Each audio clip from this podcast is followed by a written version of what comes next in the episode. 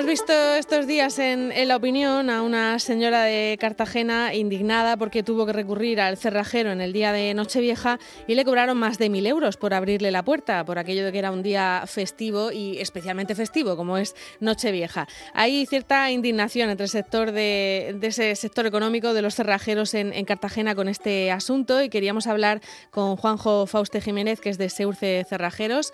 Eh, buenos días, Juanjo. Buenos días. Digo que hay cierta indignación porque no es eso lo que lo que cobráis, ¿no? Los, los cerrajeros. Cuéntanos qué, qué puede qué puede pasar si alguien llama en un día tan tan festivo como Nochevieja o como Navidad para, para que le echéis una mano en casa. Bueno, eh, en esto aquí cada uno marca su precio, eh, no hay un precio estable.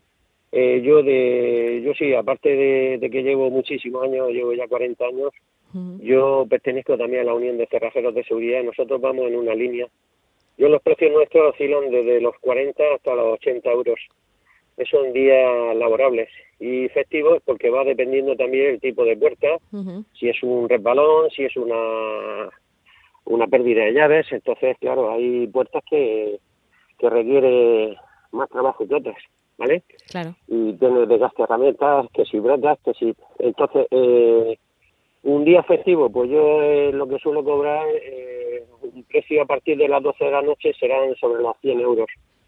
eh, que llega, sí, que es Nochevieja, que es un día de estos que da, eh, yo hubiera llegado a 150, yo, yo, ya cada uno, pero a 1070 yo lo veo, lo veo bestial.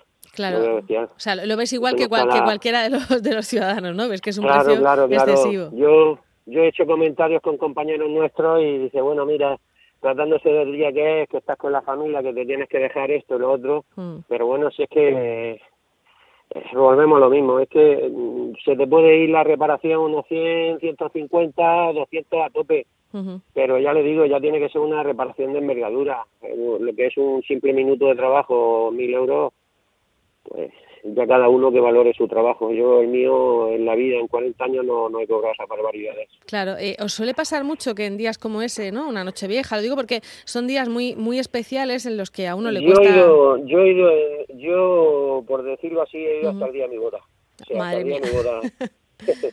yo he tenido días de entierro, días de días, días muy especiales. Y yo no cobro nunca nunca una barbaridad. Yo puedo ir con la, con la cabeza bien alta. Yo la gente dice, no, es que tú vas con cartera, no, yo voy con cartera, no, yo respeto al cliente para que me siga llamando. Claro, porque verdaderamente esto es un, disgustazo tremendo. Si ya es un disgusto tener que llamar porque te has quedado en la calle un día como ese, ¿no? De Nochevieja. De... Estos abusos, pues, se vienen tiempo ofreciendo y, y a veces, a veces toda la culpa no es de ellos, porque ellos también se gastan un pastón en, publicidad y ese pastón tienen que pagarlo. Ya. Pero, pero bueno, yo cada uno marca su precio, yo los míos no, no son así ni por asombro. Oye, una, cosa, el, el, esta, este tipo de reparaciones o, de, o de eh, llamados a un cerrajero, ¿hay alguna forma de que lo cubra el seguro? ¿Hay algún tipo de seguro que lo cubra o no? Eh, seguro, el seguro lo puede cubrir, hay casos y casos. Ahí se, eh, en el seguro también hay, hay metía, el seguro también metía, porque en el seguro hay gente que se desplaza de fuera porque seguro le paga el desplazamiento y después aquí pues lo que hace en lugar de sacar una herramienta lo que hace es meter un taladro, romper cerradura y sacarle al cliente 200 pavos.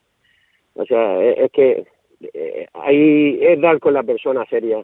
Yo siempre recomiendo a la gente que cuando tengan un tipo de trabajo de este tipo eh, eh, siempre pidan un presupuesto por adelantado y si puede, vamos, un presupuesto firmado para que esto no, no se me vaya de las manos. Yo puedo dar un presupuesto y decir, oiga, mire, esto es desde aquí hasta aquí porque esto se nos puede ir de las manos y es un cilindro de seguridad y esto vale dinero.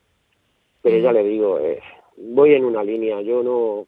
Eh, vosotros, eh, los profesionales, normalmente no, no tenéis la necesidad de romper una, una puerta, ¿no? Tenéis formas de hacerlo yo casi, ya le digo, como llevo tantísimo tiempo y me gasto mucho dinero en herramientas y hago cursos y todo, yo, aparte de, ser cerrajero de seguridad, que eh, yo pertenezco a la UCE, la Unión de Cerrajeros de Seguridad de España, mm. entonces eh, nosotros, bueno, pues hacemos nuestros cursos y estamos al día en este tema.